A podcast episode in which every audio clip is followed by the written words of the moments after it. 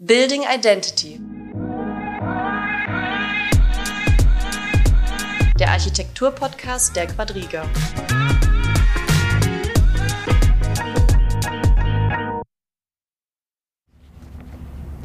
Ja, herzlich willkommen zur zweiten Ausgabe von Building Identity, dem Architektur-Podcast der Quadriga Hochschule. Heute beschäftigen wir uns mit einem besonderen Thema, nämlich mit dem Verhältnis von Architektur und Kunst. Dass das Verhältnis innig ist, wissen wir. Kunst inspiriert die Architektur, Kunst erweitert den Blickwinkel auf Architektur und der künstlerische Blick führt auch dazu, dass Bauherren ihre Unternehmen und Bauvorhaben besser verstehen können. Das heißt, Kunst ist auch ein Forschungsinstrument und quasi das Briefing-Material für Architekten. Heute beschäftigen wir uns mit einem ganz speziellen Künstler, einem Fotokünstler, Stefano Graziani, der äh, an der Schnittstelle zwischen Fotografie, Kunst und Architektur tätig ist. Stefano ist international in Institutionen wie der Fondazione Prada in Mailand präsent. Er war auf der Architekturbiennale in Venedig, wurde in zahlreichen Publikationen veröffentlicht. Stefano lebt in Triest und unterrichtet Fotografie an der Università IUAF di Venezia sowie an der NABA in Mailand und der ISIA in Urbino. Und wir befinden uns im Showroom des Unternehmens Finstra, eines Fensterherstellers, für den Stefano ein sehr, sehr spannendes Kunstprojekt gemacht hat. Er hat nämlich die äh, Produktionsräume des Unternehmens in Südtirol fotografiert und mit einem ganz anderen, mit einem künstlerischen Blick auf das Unternehmen ja, bereichert sozusagen. Wir treffen ihn vor der Ausstellungseröffnung in Augsburg, in der Nähe von Augsburg. Ich freue mich sehr auf den Talk, Stefano. Welcome. Stefano, I want to start with a very simple question. Why did you do this project? Why were you interested in taking photos of the Finstral production facilities? You said it's a simple question, but uh, we can immediately open a, a, discussion on it. First of all, it was a reaction of uh, a precise uh, mm, question, which was made by uh, Katrin Oberrauch. And uh, I have to say that uh, I'm particularly interested in aspects of photography as a documentary um, language. I'm interested in photography for, um, I think, uh, with a um, historical perspective on the project I'm developing. And I'm particularly interested in the different clichés the different genre of representation and depiction within the field of photography. So I thought it could have been a challenge, which actually I never embraced, to photograph some industrial sites and in a way making an experiment within the cliche or the genre of industrial photography, which has a specific uh, uh, image, has a specific uh, um, it's a specific cliche, I would say. The aim of the project is, in a way, to challenge this cliche, to embrace it, and to find a way or a possibility to add something from what we already know from industrial photography. Is there a specific industrial aesthetic? Is there an a beauty in industrial production facilities? Most probably yes, of course. it's the, of course, is the first risk we encounter, the aesthetics, we encounter the risk of repeating what we already know. In a way, cutting out the possibility of uh, having a new experience of, uh, of photography.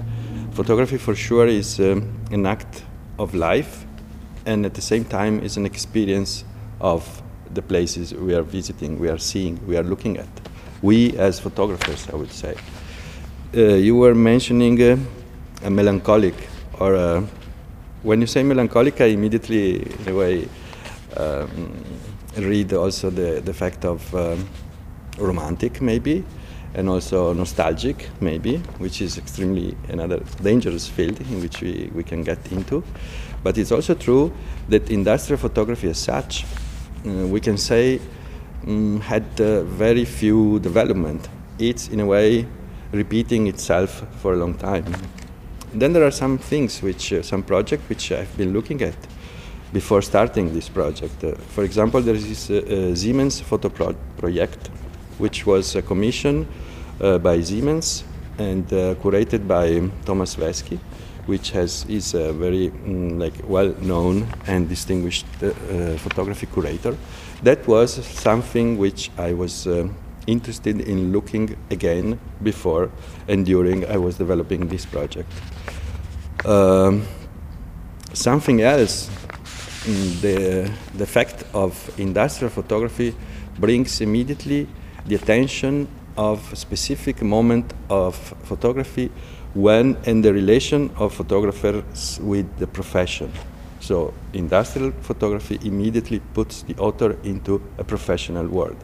And this is an aspect that has shaped the history of photography from the early beginning. Where, where do we move? Uh, I mentioned before this uh, opportunity to um, embrace an historical perspective for this project. The meaning of it is shall we look at photographers that came before? Uh, shall we look at projects that has been developed before and try to understand if there is still a space to explore. And this space to explore is what we can do now, today, into the contemporary production and to, into the contemporary world. Why is it important for companies like Finstral to engage with artists at all? What do they take from it? Or is it just sponsoring and it's good for their image? It's good for the image for sure, but I would not put that at the first uh, uh, level of uh, understanding these kind of projects. I think, uh, from my point of view, it was challenging, exactly challenging the um,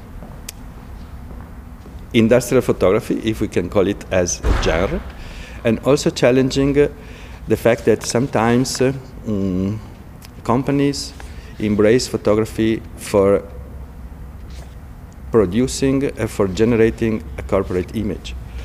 So um, I think that the project that I developed uh, with the help, of course, curatorial help of uh, Katrin Oberrauch, has this aspect of challenging the um, usually corporate image that uh, a company could or could not ask to a specific uh, author, a specific photographer. So it's still as we were talking before, this space of freedom that we can uh, explore from what history have, has given us and from what we can experience nowadays. Maybe the company can even learn about itself through the images. The best is if this project can at least generate new questions, both in who directly commissioned the project and, of course, to the people which uh, sees this project, which uh, can experience this project. Of course, there are in photography, especially in photography, there are immediately expectations of how some photographs made in a specific uh, uh site that most people know should be or could be.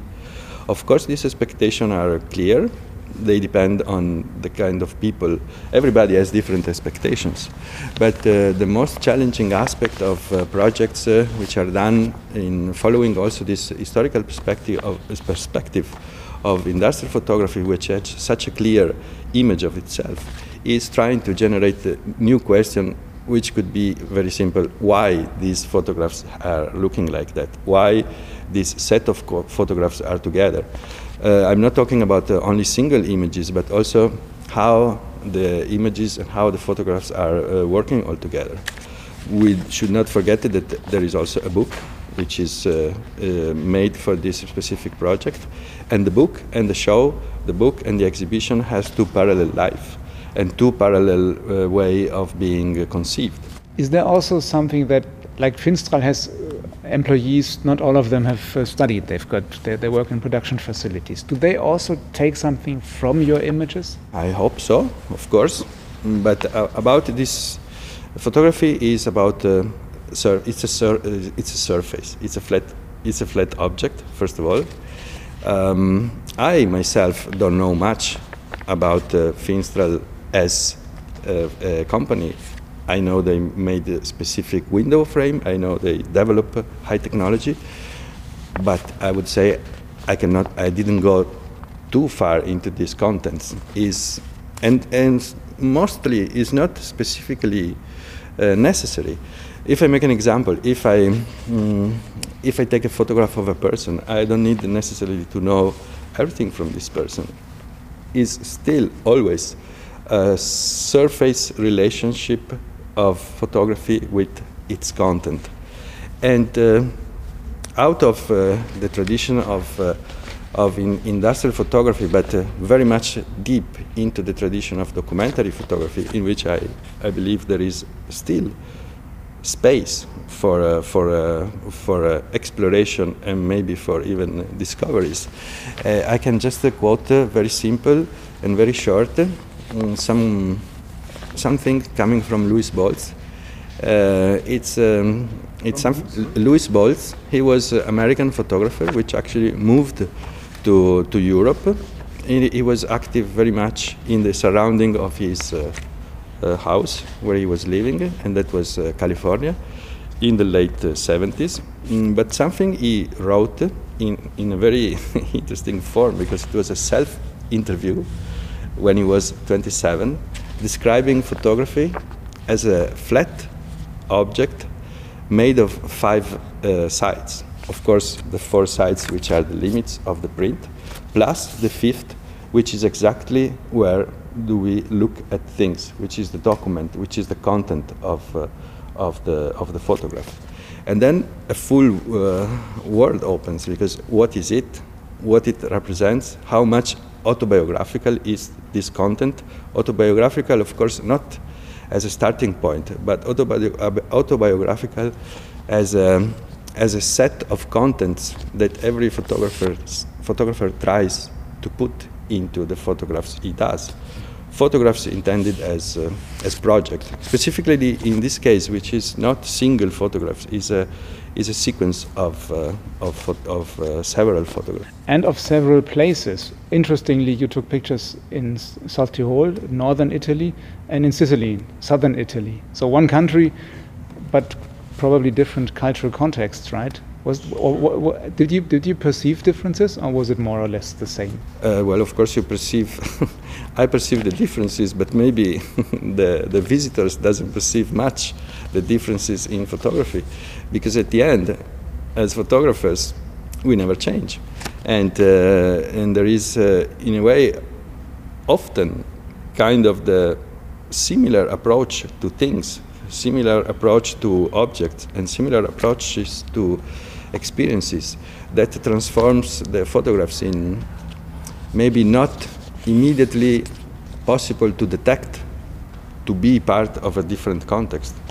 Um, like the there are uh, there, there's even more uh, locations because there is also some uh, photo there is one photograph of a window which was taken in um, Vassivière which is a site in um, in south of France where a building by Aldo Rossi is, has been built exactly 30 years ago.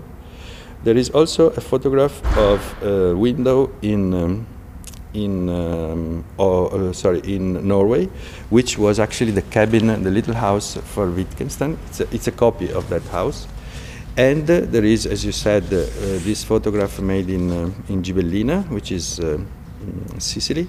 And then there are photographs which are, have been done into the, the, the collection of Finstral, so where the, the art pieces are kept, so in a way an archive, um, and a few of the, of the um, company um, production sites. But the geography is relatively important, I would say.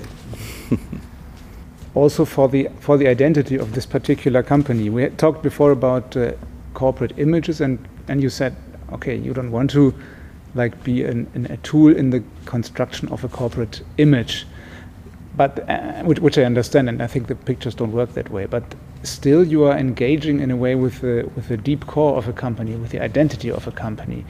Is that so? Was that also your target to really get close into this identity of, of the firm? Well, the identity of this specific firm, if I have to say, is really embedded in the family. Uh, and the family is not part of the photographs. So if I had to, to really engage that, maybe I would have asked to do a family portrait, which also belongs to other genre of photography, which is the portrait and maybe the group portrait. But I didn't was not uh, was not uh, my intention at the beginning, and mm, contributing to an identity is uh, is of course a big task. But uh, I'm still interested in a way from the other side. So, uh, what photography and what some moment in photography when uh, the profession was uh, was uh, the leading aspect of photography has given to to what has come before. So now, what can we get from what has been some what which from some project which has, has been literally uh, for corporate identity. Uh, Christopher Williams, I think, is interesting under that point of view. Who's Christopher Williams? Christopher Williams is an American artist, and I think he's really uh, searching into that moment, which was uh, the professional aspect of uh, photographic uh, profession. So when the authorship is, in a way, forgotten. What I found interesting looking at the authorship, but also at the aesthetics of your pictures, was the relationship between closeness and moving further away from the images. Some images really get close, some of them take a more distanced um, perspective. Is that part of your strategy? I, am not sure we can call it strategy, but uh, uh, maybe more ambitiously language.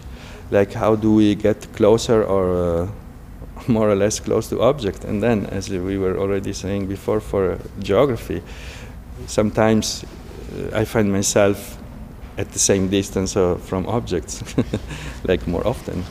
And this is also something that uh, it's very important to, to understand from the work uh, I do. So after the work is done, uh, it's interesting to look at the photographs after they've been done. That I think it's important. So.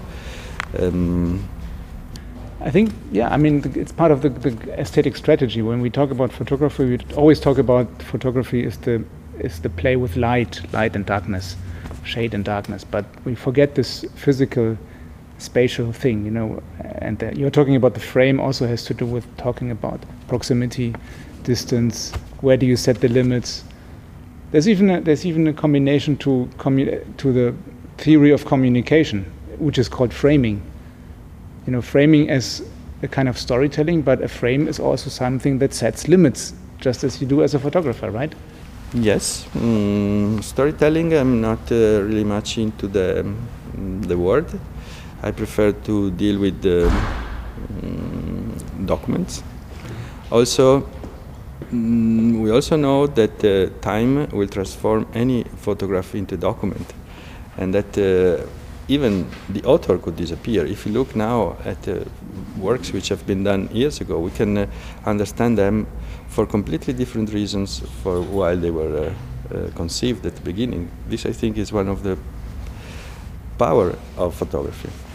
It seems to be a weakness aspect, but I would also like to embrace this weakness, considered to be weakness aspects of photography, like uh, the most uh, strong it's like the documentary. Especially in terms of digitalization, right? Where the images are re uh, repeated and are sent over the internet everywhere, so you you don't even control what people do with your images. Mm, I try to, but uh, it's, true. Uh, there is like a proliferation of images, that's for sure. But if you talk about, uh, for example, Douglas Huebler, which was uh, acting and working in the late 70s, he was already facing the, the, that aspect that uh, we don't need to produce images anymore.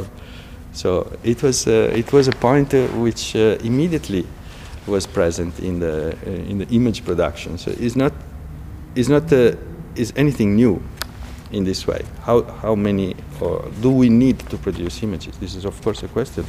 But the question is there for a long time it becomes more more present and even more present in in, in architecture. Like architecture is taking uh, is photographed more often than ever before. Like we see more and more pictures of architects, of buildings uh, in Instagram, in all the social media channels on websites of, of architects.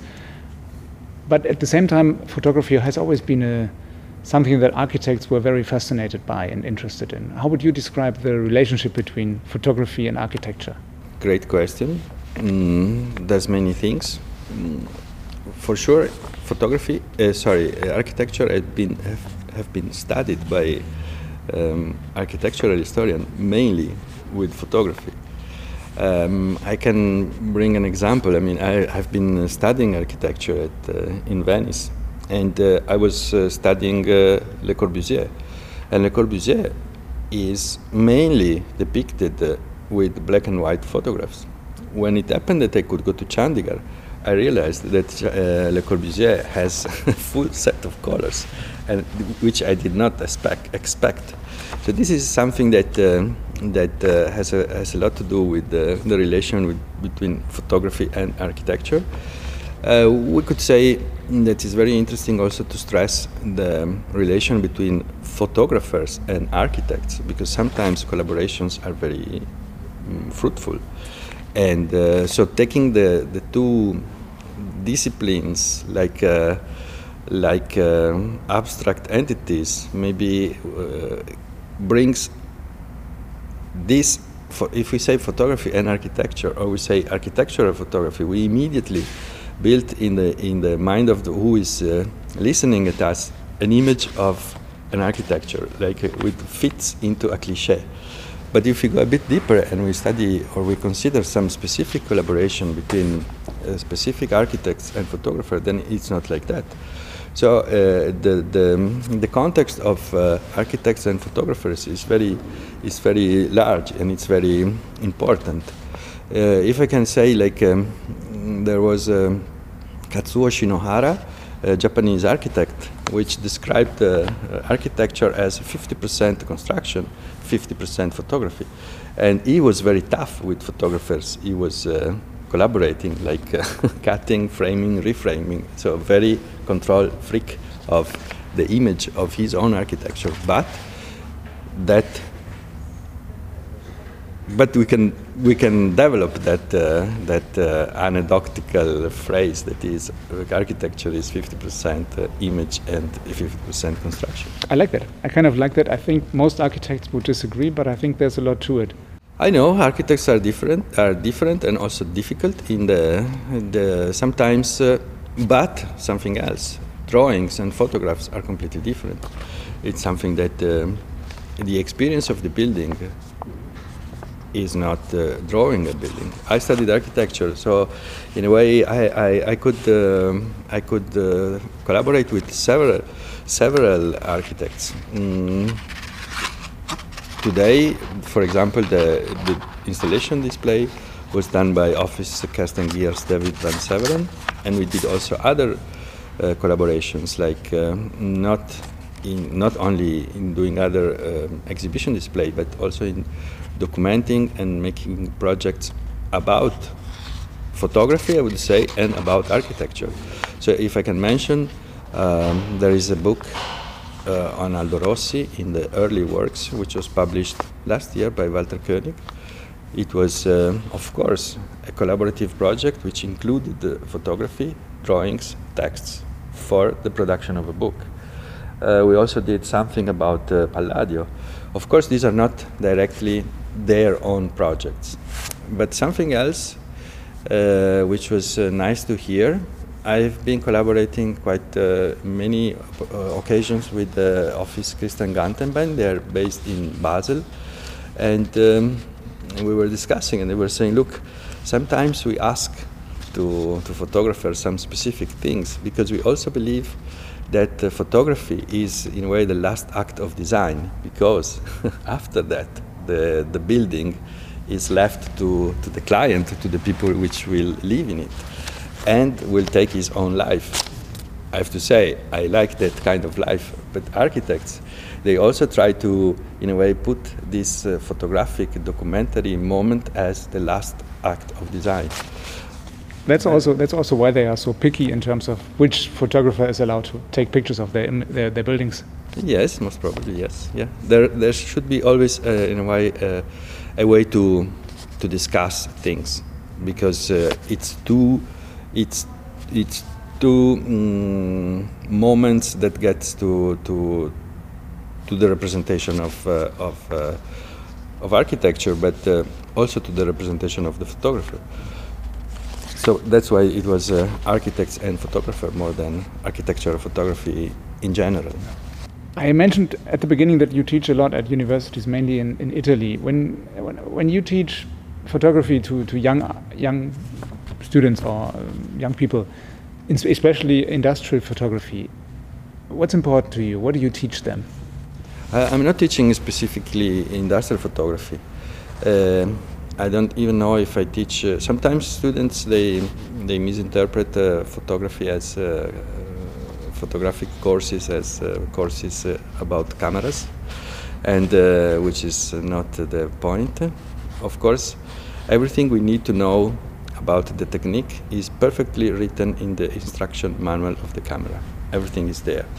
Uh, then uh, the experience and the ideas we can uh, we can add they're up to us about up to what we what we read, what we are looking for, what we what we wish to say and what we are looking for, what, and also how we look at things.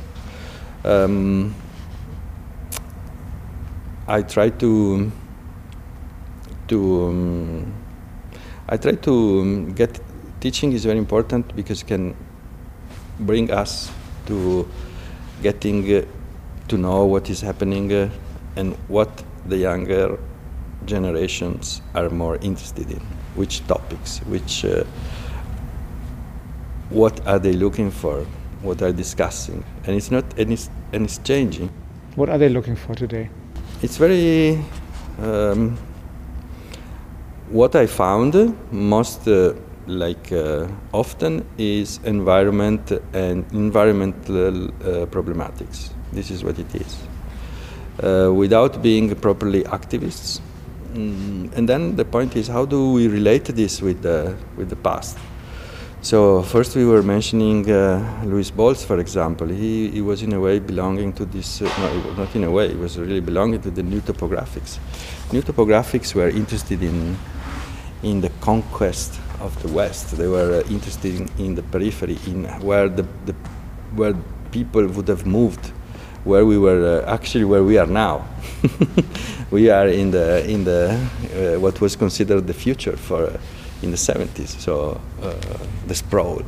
We moved out of the center and then we, we built a new new part of the city.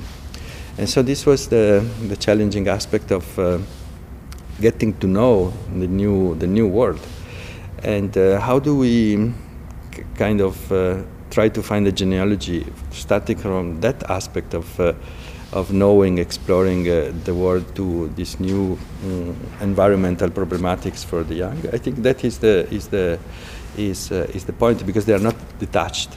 Uh, we should try to, to, not consider this as a gap, but uh, we should try to get where these contents are um, following one to each other. A really important aspect of photography at the same time as of teaching in general. Thank you very much, Stefano Graziani, for the interview, and thank you very much for the fascinating exhibition.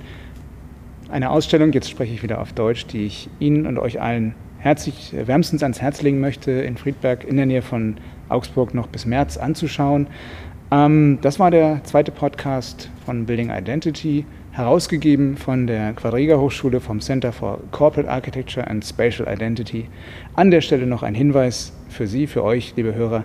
Hörerinnen und Hörer, Sie können uns inzwischen auch auf Twitter folgen und auf LinkedIn folgen. Der Center for Architecture ist dort auch präsent. Wenn Sie Wünsche haben, Anregungen für weitere Gesprächspartner, schicken Sie mir auch gerne eine ähm, E-Mail alexander.gutzmer.quadriga.eu. Ich danke Ihnen ganz herzlich. Ich danke dir, Stefano Graziani, und wünsche noch einen schönen Tag. Vielen Dank noch. Das war Building Identity. der Architektur-Podcast der Quadriga.